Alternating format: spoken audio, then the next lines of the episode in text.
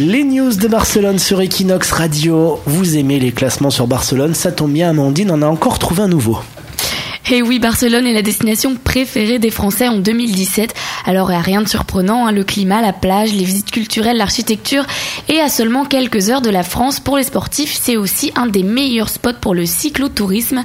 Alors, le prix minimum pour un logement de 75 mètres carrés en juin, pour une maison pouvant accueillir jusqu'à 6 personnes à deux pas de la belle Sagrada Familia, avec terrasse et wifi par exemple, c'est 67 euros la nuit, donc ce qui est quand même pas excessif. Mmh, non, ça va. Donc plus de la moitié des voyages réalisés par les Français sont réalisés vers leur propre pays. Hein. 63% des Français restent en France.